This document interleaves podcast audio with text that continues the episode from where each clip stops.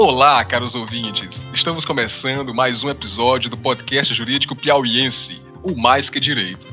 Hoje vamos conversar com a advogada Nara Letícia, que vai debater conosco sobre a publicidade na advocacia e os limites do Código de Ética. Para o diálogo, contamos com os advogados Brenda Leal. Olá, pessoal. Um prazer ter todos aqui no nosso podcast. Vamos abordar um assunto muito importante com a advogada Nara Letícia e espero que vocês gostem. O advogado Franklin Vinícius. Quero saudar todos os ouvintes. Hoje a gente vai trazer um tema de suma relevância para a advocacia, que é publicidade, marketing e suas nuances. O advogado Rogério Marques. Queria agradecer aos ouvintes por estar mais uma vez aqui com a gente. E é um tema que me carece muito, um tema muito interessante que vocês vão gostar. Olá, doutora Nara. Seja muito bem-vinda ao podcast jurídico Mais Que Direito. Olá, meus queridos, tudo bem? Gostaria de saudar todos vocês. É, Santiago, doutor Franklin, doutora Brenda, doutor Rogério e todos os ouvintes. Vamos debater um pouquinho essa questão que é tão cara a toda a advocacia, né? Doutora Nara, agradecemos o aceite ao nosso convite, externamos a enorme satisfação pelo diálogo que iremos orquestrar sobre um tema de tão expressivo relevo para a advocacia. Prazer é todo meu, meu querido. Falar sobre publicidade é um tema que eu também estou aprendendo. Vem muitas novidades por aí. Existe um projeto para mudança do novo provimento, né, do provimento 94, e nós estamos aí estudando e buscando em conjunto, né, com toda a advocacia, é, as melhores diretrizes para tratar sobre esse tema, né, tão relevante.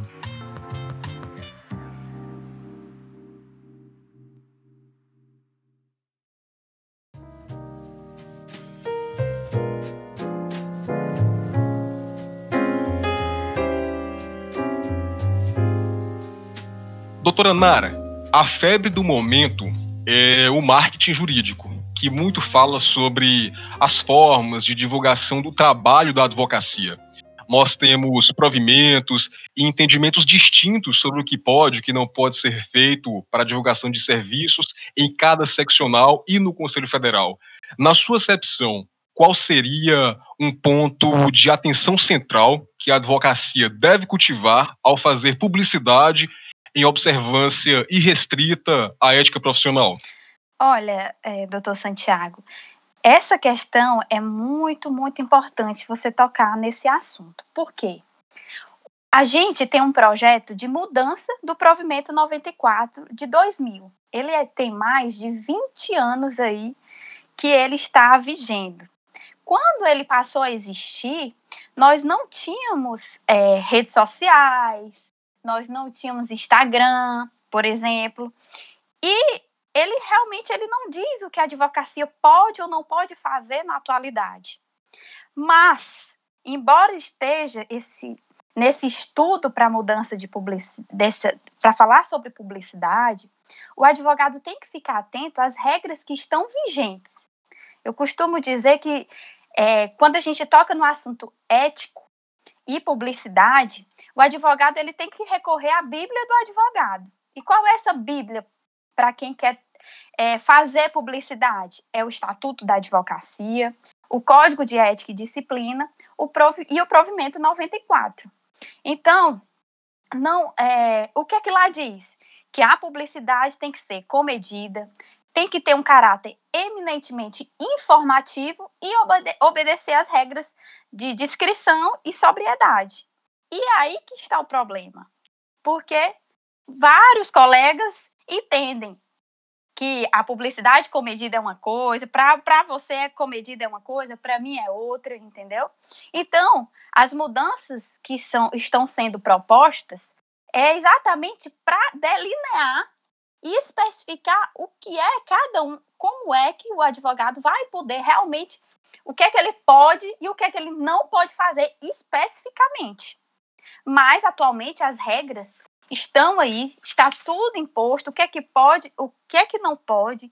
É, advogado tem que se atentar a, a essas regras de discrição e sobriedade e quando ficar na dúvida, não colocar.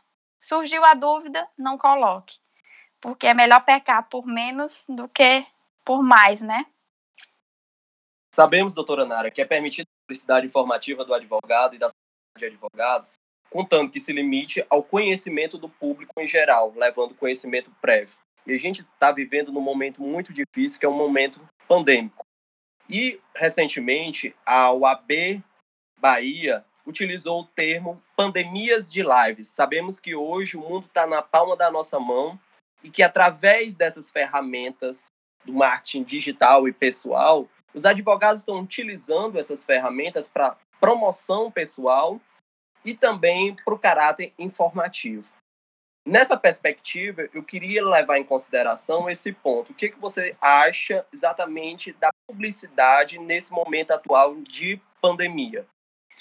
Olha, doutor Franklin, eu costumo dizer, e assim, nesse, principalmente nesse período, que eu gosto de trabalhar com a questão da informação para o advogado, da prevenção de problem eventuais problemas éticos no Tribunal de Ética.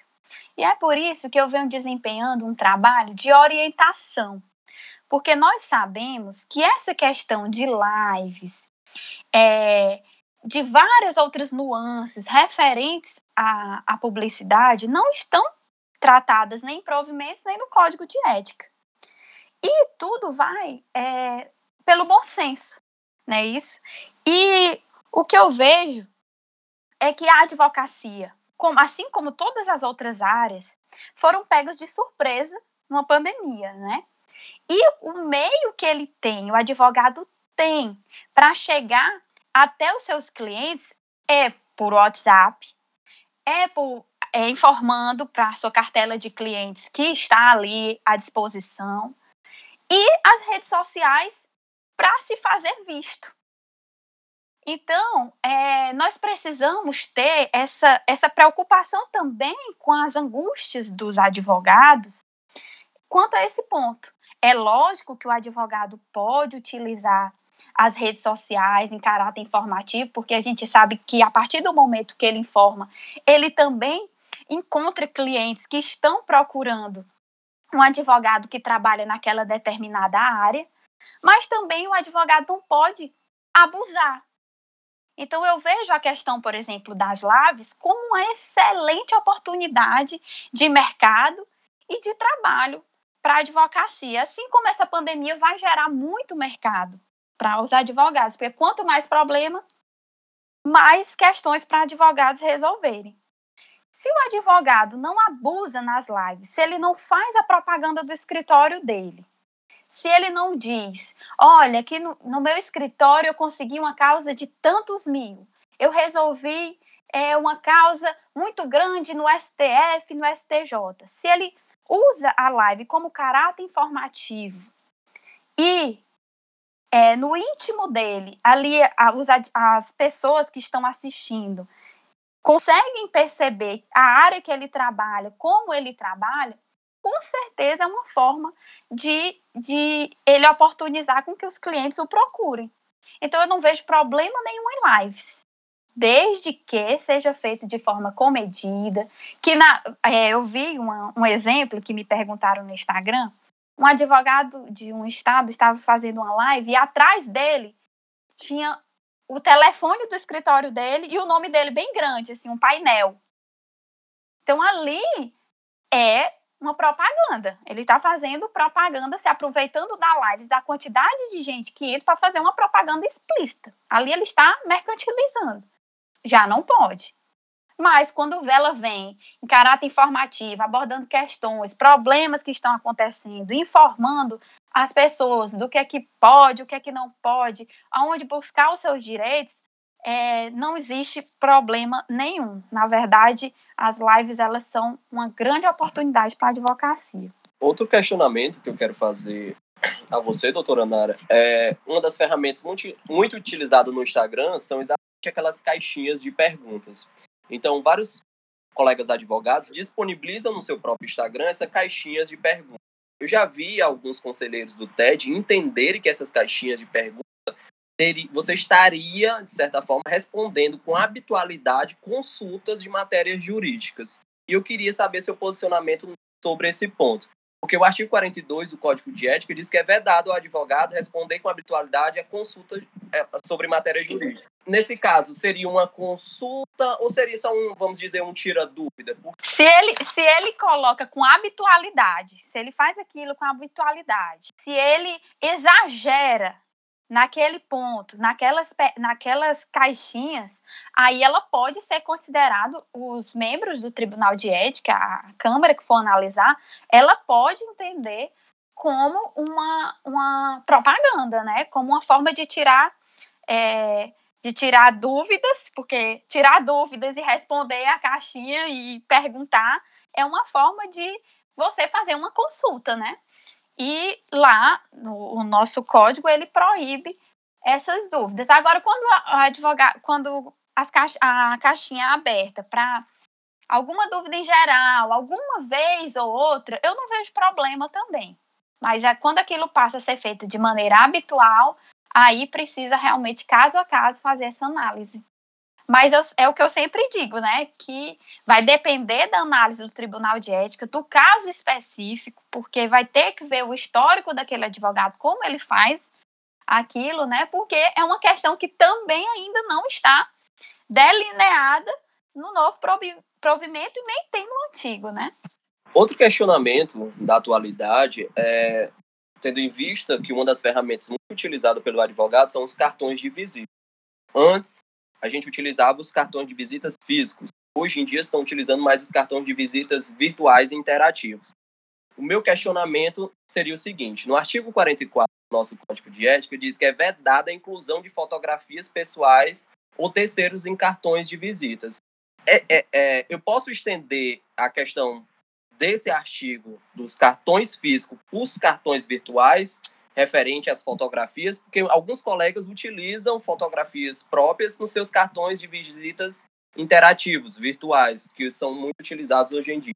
É, essa questão também é um. Eu busquei, procurei esse entendimento né, de alguns, alguns tribunais de ética, e a gente até debateu no grupo de corregedores quando colocaram um vídeo. Não sei se vocês viram, de uma advogada muito bonita, ela fazendo uma, um vídeo do escritório dela e sempre ela é, explorando a imagem dela, né? Não o que o escritório fazia, as causas, mas é, sempre o vídeo marcava muito a, a imagem da advogada. E essa conduta é vedada, essa questão do advogado usar a, a imagem dele para poder é, vender o seu serviço, né? Porque ali ele está vendendo o serviço advocatício dele. E a gente está vendo é, muitas, muitas e muitas é, formas de serem divulgadas a imagem do profissional. O advogado coloca lá uma foto dele com o cliente, consegui resolver a questão. Aquilo ali é uma propaganda.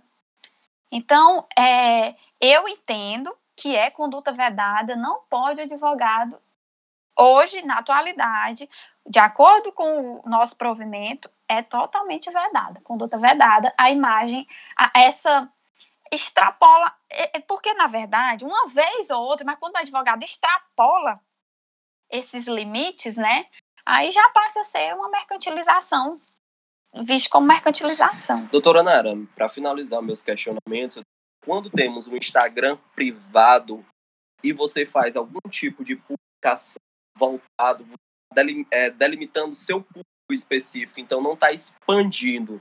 Então, nessa perspectiva, se eu, por exemplo, criasse um cartão ou eu fizesse as consultas, se meu Instagram fosse privado, eu estaria, de certa forma, limitando o meu público. Não estaria, de certa forma, tentando agariar clientela. O que, que você acha desse posicionamento do caso de Instagram privado, haver uma limitação do, do, do público em geral, a diferente de um post patrocinado que se estenderia para uma gama indeterminada de pessoas visando outro objetivo. Eu concordo plenamente com esse posicionamento. E, inclusive, já defendi isso no Tribunal de Ética quando chegou uma denúncia, porque é, se é privado, se ali é, estão a, os amigos, né, do advogado, que são é, ali dentro podem estar os clientes dele, pessoas do maior íntimo dele, é, ele colocar especificamente a forma de trabalho é, de uma maneira mais abrangente, eu não vejo como conduta vedada, não. Também vejo com bons olhos. E agora, se o Instagram é aberto, se faz um patrocínio, se vai atingir muitas pessoas, aí é conduta totalmente vedada. Eu, eu, eu acho que uma forma interessante de, de fiscalizar isso é só ver o que é conta comercial e o que não é. Porque se você tem uma conta comercial no Instagram, por exemplo, já lhe dá direito a fazer esses anúncios, né? Esses impulsionamento de publicação. Então, seria importante se vier um novo um novo código, quando vier, por exemplo, to tocar nesse assunto ah, de que não pode o advogado não poderia ter uma conta comercial, porque uma conta comercial já vai abrir uma gama de, de funções no aplicativo com, que vão contrárias né, ao que.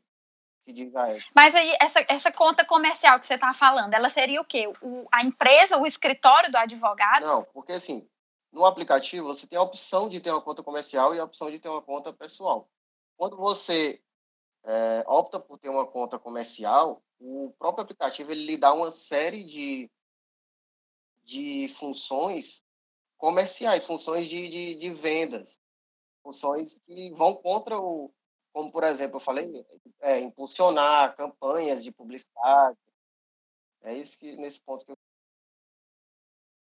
que hoje é considerado conduta vedada. Exatamente. Né? A única hipótese que se admite o patrocínio é quando ela é institucional.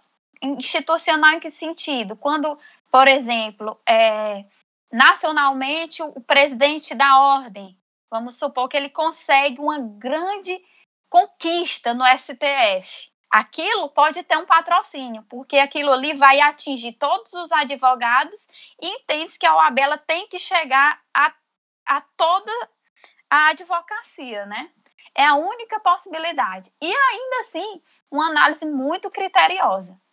Mas a gente vê aí é, o que eu costumo dizer, e que eu, eu faço essa análise agora, a gente vai tratando sobre esse assunto, e eu acho que as redes sociais, elas leem o pensamento da gente também, né? Porque ela vai direcionando é, o, que, o que te mostrar nas redes. E o que eu vejo de grandes escritórios é, patrocinando coloca lá a foto do advogado. Tem um grande advogado que ele é muito conhecido e ele patrocina todos os dias. Ele deve gastar uma boa grana é, com esses patrocínios. E por que, que ele não está preocupado? Ele não está preocupado porque, para ele, se ele for suspenso, vai, lá no escritório dele tem 100 advogados que podem assinar uma peça, né? Então, é, é, o principal prejudicado em toda essa questão da publicidade, né, em todas essas vedações, é o jovem advogado. Doutora Nara, outro ponto relevante é no que tange aos colegas advogados possuírem outras profissões. A exemplo da licenciatura, né, lecionar, alguns colegas aproveitam para patrocinar cursos voltados para a licenciatura ou em diversas outras áreas mas ao mesmo tempo eles utilizam um próprio Instagram, somente um Instagram, para trabalhar a advocacia e essa outra profissão paralela.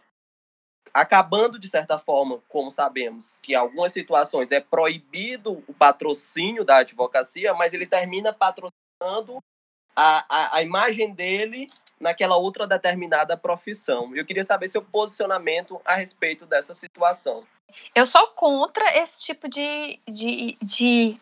Na verdade, isso aí é uma, uma saída que a pessoa encontra para poder patrocinar e se fazer visto, né? Se ele é advogado e mesmo que seja professor, por exemplo, e ele sabe que para advocacia é uma conduta vedada, eu acho que o que mais os advogados sabem quando a gente fala sobre publicidade é a questão do patrocínio.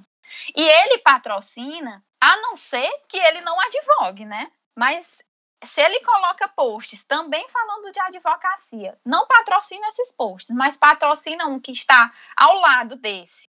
Logo depois, direciona para também para advocacia, é conduta vedada. Tem que responder no Tribunal de Ética e aí o Tribunal de Ética vai fazer uma análise dessa postura dele. É lógico que ele vai se defender com essa, com esse viés aí, é, com essa saída, mas é, eu acredito que os tribunais é, terão esse entendimento, porque a questão do patrocínio, ela realmente os tribunais eles eles não flexibilizam.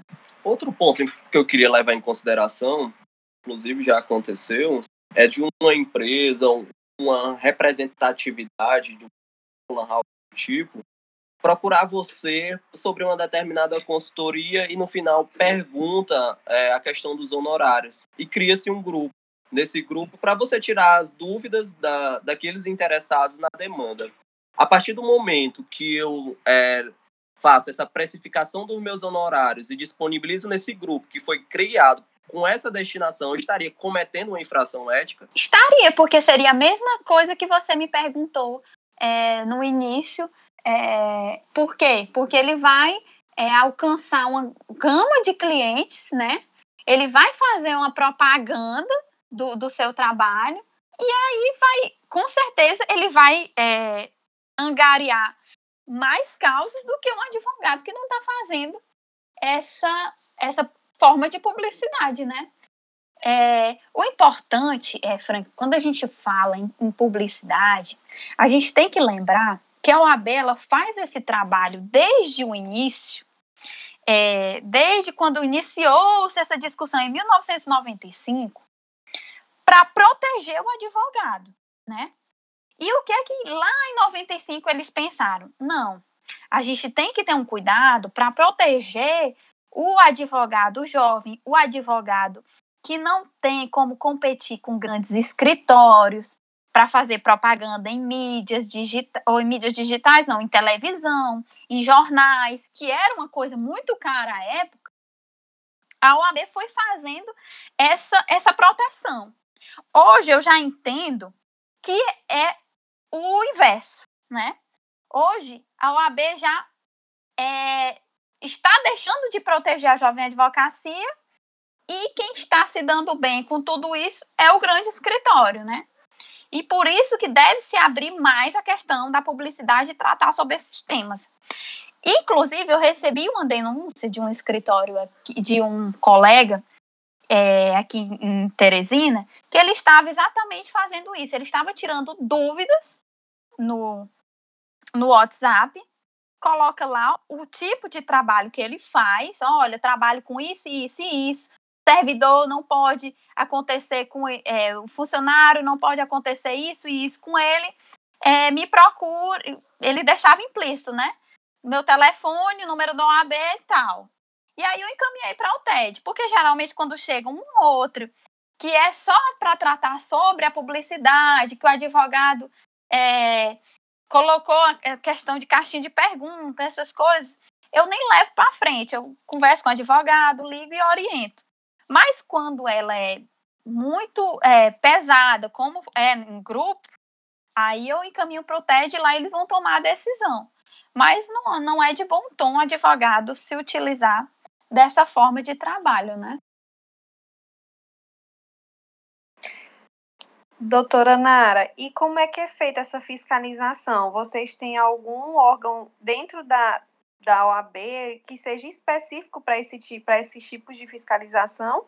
Ou, ou não? Ou são por denúncias anônimas? Porque às vezes a pessoa não quer se, se é, é falar quem é, né? Quer fazer aquela denúncia apenas de forma anônima para não se comprometer. Então, como é que... Isso, eu, eu recebo muito no meu direct, né? No Instagram. Aham. Esse, essa, esse tipo. Diz que denúncia. esse tipo de publicidade pode, esse tipo de publicidade não pode, e de alguns colegas, né? A forma como eles estão abordando a questão da publicidade. Mas 80% do que chega hoje no Tribunal de Ética, na Corregedoria, é por denúncia anônima. É, os, os advogados encaminham o post, encaminham, e aí colocam tudo sobre o advogado, nome, número da OAB, e aí a gente vai fazer essa análise se realmente é uma conduta que está errada, se é uma conduta que está exacerbada. Entendeu? Porque eu converso muito com o doutor Guilherme, que é o presidente do Tribunal de Ética, e a gente tenta ao máximo não é, condenar, não é, abrir processo disciplinar para essa questão da publicidade, né? Porque é, um, é uma questão que realmente os advogados têm muitas dúvidas, tem muita coisa que a gente não consegue é, ainda é, dizer que é certo, que é errado, entendeu? E a forma como ela chega. Então, vai ser uma análise muito criteriosa e nos casos específicos, né? Você vai olhar toda a vida do advogado, como é que é lá a rede social dele, enfim, chamá-lo para ele se defender. Então a gente tenta realmente é, orientar, né?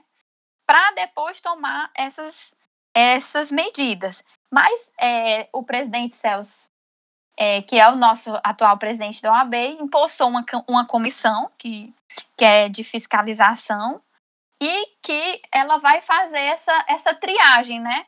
Vai chegar até ela, é, denúncias, ela também já vai poder, por exemplo, eu não sei se vocês veem nas avenidas, quando você está passando, tem lá é, empresas, né?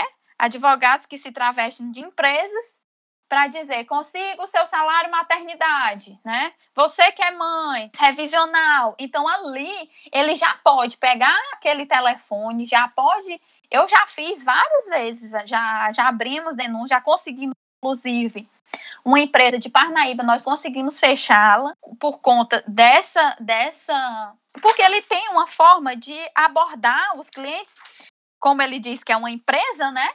É muito mais fácil do que um advogado conseguir as causas. Mas aí a gente descobriu que os donos da empresa eram advogados, que quem judicializava eram advogados que estavam como sócios da empresa e a gente conseguiu encerrar as atividades dela. Mas ainda é uma atividade, é, ainda é uma, um trabalho de formiguinha, né? A gente está fazendo essa.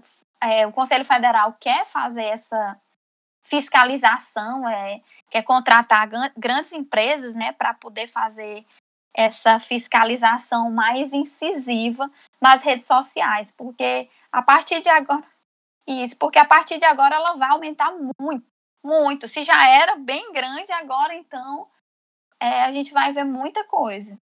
Então é isso. É, ou é denúncia, ou é a comissão que vai, que vai é, podendo verificar caso a caso, entendeu? E aí a gente vai fazendo esse trabalho para analisar. Eu faço muito essa questão da triagem, porque eu me preocupo também em punir um jovem advogado que está começando, porque eu entendo, assim, eu gosto de olhar pelo por esse lado de que o advogado ele está fazendo porque ele não sabe. Eu prefiro eu prefiro olhar por esse viés. É, é bom é, ter bastante divulgação, né? Principalmente Isso. nesse momento, seria um, uma, algo de bastante valia essa questão de realmente começar a divulgar para pessoa para poder prevenir Isso. os advogados, porque às vezes eles realmente nem sabem que é errado. A gente às vezes que já é, tá mais verdade. tempo não sabe. Imagina quem é um, que é um jovem, né? Isso, uma campanha massiva é, é sobre isso. isso a gente está estudando fazer isso. Agora é porque o nosso presidente do Tribunal de Ética ele é muito muito é, reservado, né? Eu gosto de conversar muito com ele, é um cara muito inteligente, mas ele fica muito receoso de dizer o que é que pode e o que é que não pode, porque ele, ele é, não quer é, que o advogado use o exemplo de um, né, de um caso, e aí diga, não, nesse aqui eu posso, então eu vou poder fazer porque o presidente disse isso, né? Então ele gosta de analisar caso a caso. Mas eu prefiro é, seguir essa linha, né, de orientação, e a, o que eu estou dizendo aqui, a, muitas vezes pode não ser nem o entendimento de todos os conselheiros do Tribunal de Ética. Eu faço muito essa, esse estudo, né, de como o Tribunal de Ética daqui entende, como do Distrito Federal entende, e como eu sou no grupo de corregedores nacional, todo dia a gente vai dividindo ali as agruras dessa questão da publicidade. E aí a gente vai é, conseguindo nortear as discussões, né? E aí é, eu, eu faço, como eu, eu faço a correção do TED, né? E faço essa, essas orientações, eu peço muito para eles para terem esse cuidado, para não sair aí condenando o advogado, às vezes, porque colocou uma coisa que era muito simples. Um ponto importante é porque, principalmente se tratando de marketing digital, cada, cada mês, eu vou dizer assim, não vou dizer nem cada dia, cada mês tem uma coisa nova, tem uma coisa diferente, tem um aplicativo Com novo. certeza. Fica até difícil, porque, por exemplo, dizer, todo dia vai surgir um que é- eu posso ou não posso, todo dia vai surgir essa dívida. Ah, essa Todo dia. É E, muito e eu vou ser bem rápido. sincera com vocês. Chegam muitas dúvidas que eu não sei responder. Eu não sei. Aí eu vou fazer uma pesquisa. É por isso que no meu Instagram eu tô fazendo pesquisa, né? Para sentir o sentimento da advocacia a esse respeito, mas também deixo lá aberto para dúvidas. E aí eu não respondo na hora, porque exatamente é exatamente o que eu falei. Eu vou buscar o entendimento da maioria dos tribunais de ética para poder dar um posicionamento, Entendi. né? E é, só mostra que o quanto que tem que ter essa atualização. no. Com certeza, e um debate grande. Não é um debate como o Conselho Federal fez, e eu falo muito isso com o Ari, sou, gosto muito dele, assim, tiro muitas dúvidas com ele, que é o Corregedor Nacional, e eu falo muito isso, olha, Ari, eu, eu entendo que não é uma questão de você colocar no site um questionário para a advocacia responder, sabe? Eu acho que a, a publicidade, ela é muito mais ampla, essa discussão. E são as seccionais... Debater com pessoas fora. né? Isso. E, e são as seccionais que tem que fazer esse trabalho mesmo. E é por isso que eu incentivo aqui no Piauí a gente fazer. E eu, eu estou batendo nessa tecla desde que eu entrei na ordem, porque cada seccional tem, tem um tipo de público, né? O, às vezes o advogado piauiense ele não pensa da mesma forma do que o carioca. E aí a gente leva o entendimento dos advogados piauienses e lá a gente vai discutir com os outros e poder dividir realmente e também pressionar para que a mudança não seja tão simples. Porque que- o que é que eu sinto? É que essa, é que essa, essa mudança no provimento, ela vem, ela vem, estavam querendo fazer ela de uma maneira muito, é, muito superficial, né? E eu acho, eu, eu entendo que essa, essa mudança ela tem que ser muito, muito profunda, delineando mesmo o que é que pode, o que é que não pode, e assim, tratar todos esses assuntos. É lógico que a gente nunca vai conseguir abarcar todo, toda a- essas nuances, tudo que acontece. Mas hoje uma advogada comentou no meu Instagram. Ela disse assim: doutora, quem não está no Google hoje não existe, né? E essa é uma verdade. E a gente É tem que trabalhar com essa realidade que nós temos já atualmente. existe, já existe advogados, advogados eh, especialistas que, em marketing jurídico, que eu conheço, que eles dão imersão, um curso de imersão, um curso voltado só para Google Ads, que é seria o quê? Uma ferramenta para poder estar no topo do, das, das pesquisas. do Isso, e eu, e eu descobri isso um dia desse com uma dúvida também de um colega. E aí eu fui pesquisar o que era isso. Então você imagina só um- um- os conselheiros que são mais, mais velhos. Isso- mas ser mais velho não significa que ele não sabe é, o que está acontecendo, mas a gente sabe que a maioria não entende, né? Então somos nós que somos mais jovens que temos que mostrar que isso é uma realidade. Então o advogado que consegue pagar uma mentoria, né, que chama, uma mentoria de um de um é, orientador como esse que você falou, ele vai se sobressair frente aos outros advogados. E aí a proteção da OAB deixa de existir, né? Então a gente tem que abrir, mas abrir para todo mundo, dar igualdade de oportunidades e delinear essas questões, né? Doutora Nara, vamos falar também um pouco sobre a abordagem dos patrocínios de eventos. Sabemos é, que a gente está no momento também de grandes lives e a gente verifica muito advogado doando, mas no intuito mais de promoção pessoal, no intuito daquele cantor, daquele artista divulgar seu nome, às vezes até o escritório, como inúmeras vezes eu vi. Também outro ponto importante relacionado ao patrocínio, não só de eventos, mas atrelado ao patrocínio do digital influencer. Alguns colegas já vi também patrocinando o digital influencer para que o mesmo seja divulgado, para que o mesmo seja, é, de certa forma, nomeado pelaquele é, digital influencer nas suas redes sociais e até mesmo patrocinando, de certa forma, sorteios para que ele, aqueles, aqueles digitais influencers é, coloque o nome do advogado para que os seus seguidores sigam é, o, o, colega advogado. Eu queria saber exatamente seu posicionamento, sua visão sobre é, essa temática de patrocínio de eventos, de lives, patrocínio dos digitais influencers, né, no intuito de tanto de promoção pessoal, de certa forma, arrecadação, é, agariação de clientela. É, essa questão do patrocínio de eventos, ela não, não é de hoje, né? A gente sabe que é uma cultura, principalmente no, no interior dos estados, né? Que é, os donos de, por exemplo, blocos de carnaval, eles ganham muito dinheiro colocando o nome de escritórios, né? Os escritórios patrocinam e eles fazem essa propaganda do escritório. É uma conduta totalmente vedada pelo nosso código de ética. E a gente vê aí todos os dias o pessoal descumprindo e colocando, né? A gente inclusive fez uma campanha para que os advogados é, tivessem cuidado com isso e não fizessem esse tipo de patrocínio.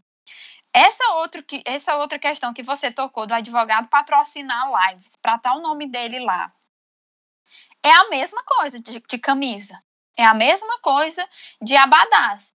Se ele faz, se, se o cantor tá lá na live, né, com, com uma grande quantidade de seguidores e fica o tempo todo aparecendo o nome do escritório de, de advogados, né, e antes do evento, eles ficam divulgando que vai acontecer a live do cantor, mas implicitamente está ali o nome do escritório, é uma conduta totalmente vedada.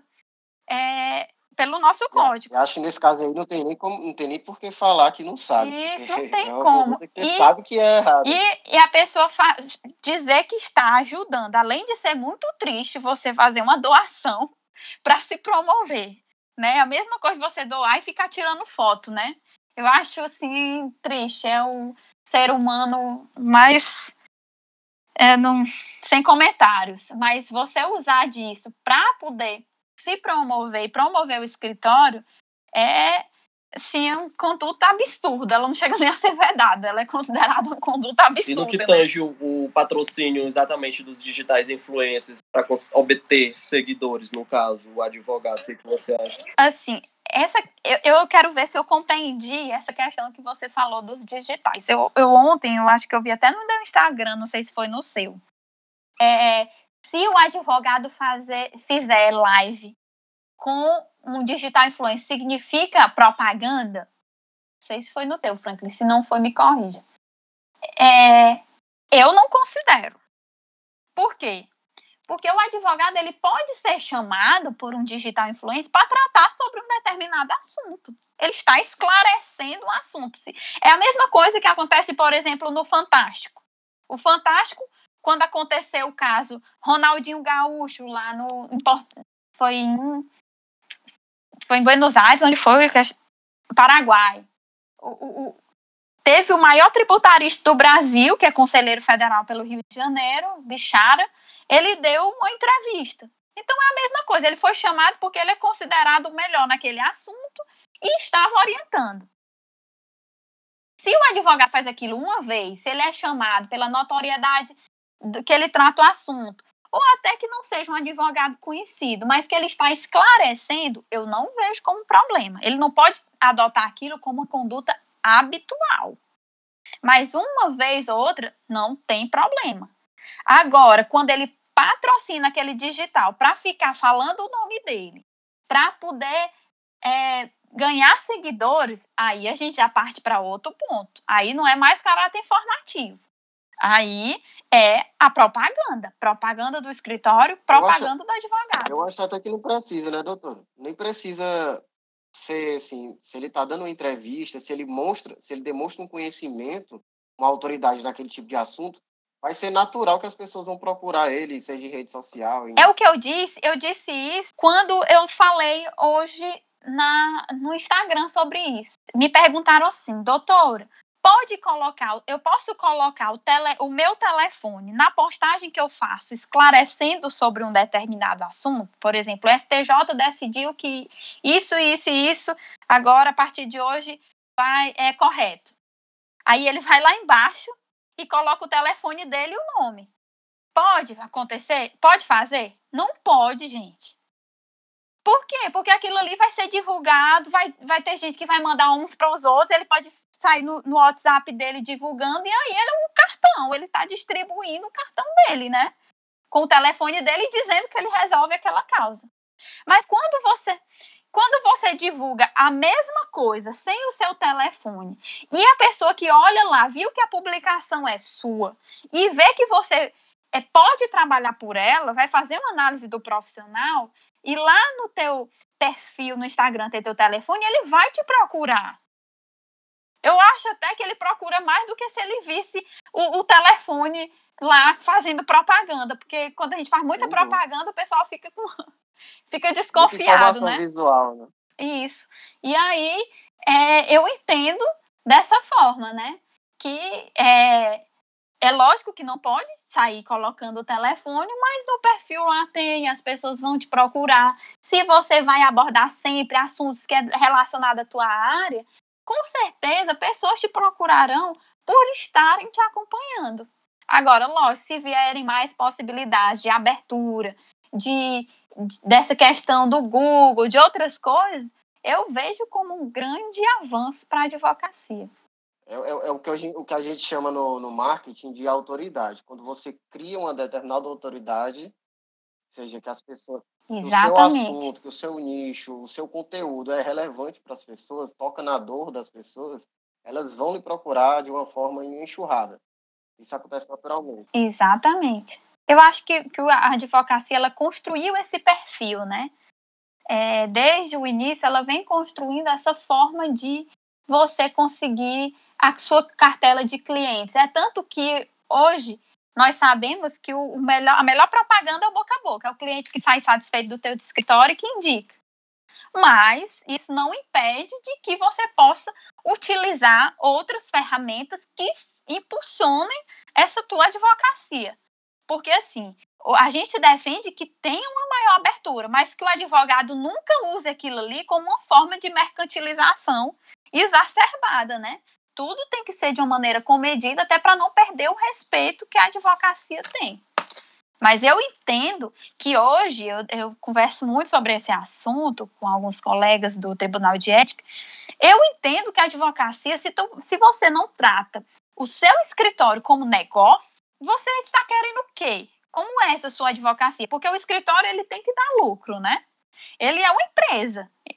Ele tem que dar lucro, que se ele não der lucro, ele vai quebrar. Você tem que adotar posturas para que o teu negócio alavanque, para que o teu negócio dê certo. E a gente ficar com esse o tempo todo é, fechado para que a gente não adote posturas para melhorar o teu negócio, aí é complicado. Eu vejo, é, não na questão da mercantilização, mas eu, eu utilizo o meu escritório Sim. e faço do meu escritório o meu negócio. Doutora Nara, diante de tudo que já foi explanado, eu queria saber a, a respeito de qual procedimento, caso eu, advogado, posso tomar vendo exatamente é, essas infrações éticas disciplinares. A quem devo me dirigir, o que devo fazer, a quem devo procurar, existe uma ouvidoria para ir, é, vão resguardar o anonimato, eu terei que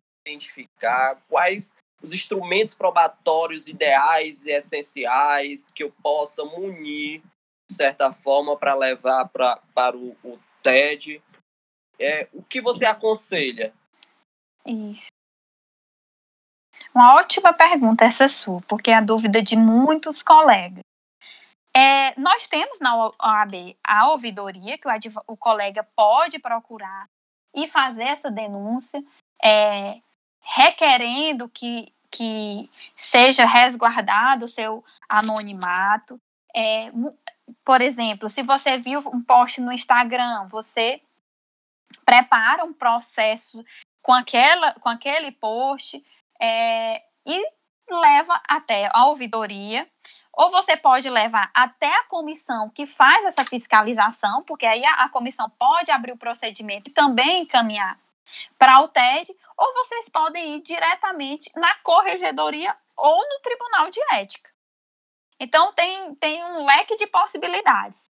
Na corregedoria, que é um local de fiscalização, a gente faz essa triagem, tem lá funcionário responsável para receber essas denúncias, né? Porque ela é mais ligada ao TED, ao Tribunal de Ética, e lá é, eu orientei na ordem para que chegassem, que mandassem antes do TED para a corregedoria, para a gente poder fazer essa triagem realmente na questão da publicidade, né?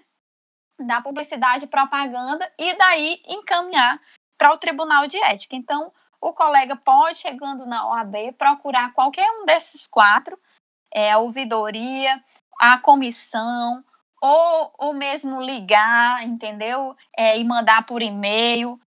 E os canais que a gente hoje em dia tem, né? Que é o WhatsApp do, da corregedoria, o WhatsApp da OAB.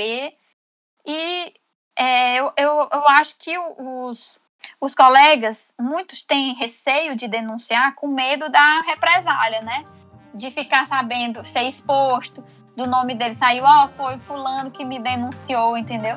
Então eu, eu prezo muito para esse anonimato, mesmo que o advogado não peça que não seja é exposto o nome dele, mas quanto a essas questões é, só publicidade, a gente resguarda e dá andamento e, e encaminha para o TED, para o TED fazer essa, se for o caso, abrir o processo ético disciplinar.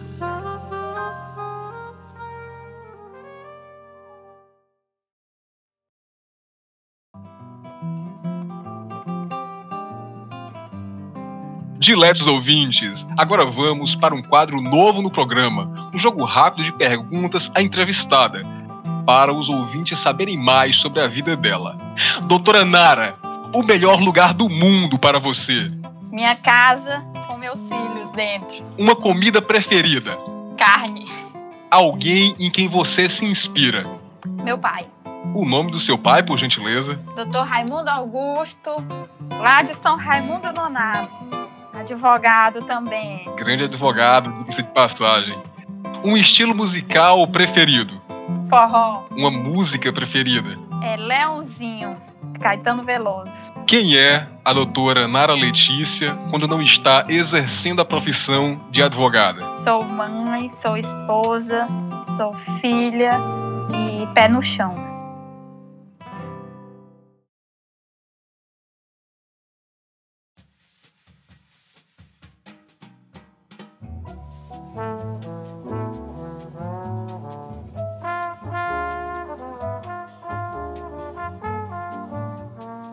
Doutora Nara Letícia, agradecemos mais uma vez o aceite ao convite. Temos plena convicção de que as suas contribuições foram e serão de grande valia para a construção de uma firmeza ética profissional para os advogados e também para as diretrizes iniciais aos acadêmicos que estão ansiosos por adentrar na advocacia. Sem sombra de dúvidas, através dos seus conselhos, nós teremos uma advocacia piauiense comprometida com respeito e o zelo à ética. Agora vamos partir para as considerações finais de cada um dos participantes. Doutora Brenda Leal. Bom, gostaria muito de agradecer a participação da doutora Nara, né, foi algo bastante, é, foi um podcast, né, bastante recheado de informações. Eu acredito que isso deva, que, que esse seu projeto, né, deva continuar de realmente estar orientando, estar ajudando todos, toda essa classe, né, porque às vezes a gente tem muitas dúvidas realmente. É um tema bastante delicado, como você mesmo comentou, precisa ser tratado de uma forma mais minuciosa, assim, mas é porque é um assunto delicado e não pode ser tratado de uma forma superficial, né? Porque realmente hoje em dia é o que, a, que, que atrai os nossos clientes, né, de alguma forma. E é, a gente fazer isso da melhor forma possível, corretamente, de acordo com, com o código, né? É muito bom. Então, eu fico muito feliz que, que você tenha tido esse, é, feeling, né, de fazer esse, essas divulgações, tirar as dúvidas. É um assunto muito importante, eu achei muito válido nesse momento a gente estar tá fazendo esse podcast. Então, é, a, minha, a minha consideração final é realmente mais é isso, é de você realmente continuar e o que a gente puder fazer para divulgar, para ajudar, nós estamos aqui também. Então, é, é basicamente isso. Muito obrigada. Doutor Rogério, doutor Rogério, considerações? eu queria agradecer a doutora Nara, porque esse é um tema que eu gosto muito, que eu venho estudando, marketing, principalmente jurídico, e acho que, assim, é, todos, todas as cerimônias do AB de novos advogados estão entrando no mercado muitos advogados, e eu acho que é o primeiro passo que eles dão, a primeira coisa que eles vão fazer é ir para a rede social, é ir para a internet, para poder se mostrar né, para o mundo, para os clientes, para as outras pessoas. Então, é importante ter muito debate sobre isso, cursos, acredito, que depois dessa pandemia a gente vai ter muito. E fica só a gratidão e dizer para a doutora Nara que se ela tiver alguma dúvida, pode falar comigo, que eu ajudo no que não, não reconhece.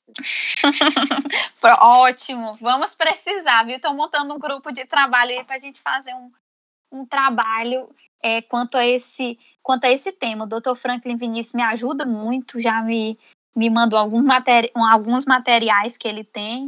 E, e, e, é isso, né? É uma nova advocacia que está surgindo também. E a gente tem que se adequar e tem que procurar meios de ajudar os colegas, né? Principalmente os que estão começando, orientando e também abrindo novos caminhos. Doutor Franklin Vinícius, considerações finais. Primeiramente, eu quero agradecer à doutora Nara por ter aceito o convite de estar conosco nesse momento tão importante e debater um tema de grande relevância para a advocacia. Quero pontuar para os colegas, principalmente quem está início de carreira, é, que tudo tem seu tempo. Então, não queiram atropelar as etapas da advocacia. Procure sempre aquelas pessoas, em caso de dúvidas, que tenham mais experiência e que possam saná-las nesse tema importante. Cuidado também ao contratar empresas de marketing, porque muitas delas não têm o conhecimento técnico do código de ética. Então, você tem que andar ladeado com essas empresas para demonstrar que algumas situações não estão cabíveis para o advogado, porque para o empresário poderia estar, mas para o advogado não. Perfeitamente. Então, nesses pontos, vocês devem observar bastante isso. Então, na ânsia, vocês acabam atropelando, nós acabamos atropelando esses pontos, porque já recebemos o material pronto e só fazemos publicar. E quando vamos ver, nosso material já pode estar muito bem no TED.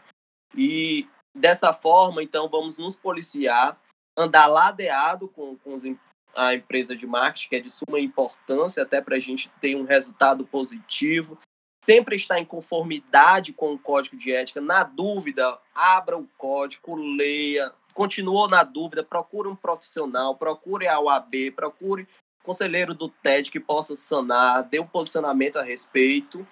E assim você vai tomar segurança sobre aquela determinada publicação, aquela determinada no mais, eu quero agradecer a todos que estão conosco e, mais uma vez, a doutora Nara por estar colaborando nesse tema de suma relevância para a advocacia que eu tanto levanto a bandeira. Eu que agradeço o convite e quero colocar-me à disposição de todos vocês e de todos os advogados, os colegas que estão me ouvindo, para entrar em contato, para no meu Instagram, Nara Letícia Advogada, colocar dúvidas, ou mesmo fazer uma denúncia, ou, ou perguntar o que é, se aquilo pode, se aquele tipo de publicidade no seu próprio escritório pode. Não tenha um receio, porque é melhor você perguntar do que você publicar e ficar angustiado com receio daquilo gerar uma, uma condenação ética, né? E para um jovem advogado, para quem está começando principalmente, uma condenação ética não é bom, porque fica aquela conduta é, na vida do advogado. Então, é, não tenham, não tenham medo de errar. A gente só aprende quando a gente erra, quando a gente, quando a gente pergunta, quando a gente tira dúvidas. Eu aprendi isso no dia a dia da advocacia. Então, estou aqui à disposição de todos. Agradecemos aos ouvintes pela companhia. não esqueçam de seguir nosso Instagram, arroba, mais que direito. Repito, arroba, underline, mais que direito. Ou curtam nossa página no Facebook, mais que direito. E acompanhem esse projeto maravilhoso que toda segunda trará um novo episódio a vocês. Até a próxima. Forte abraço.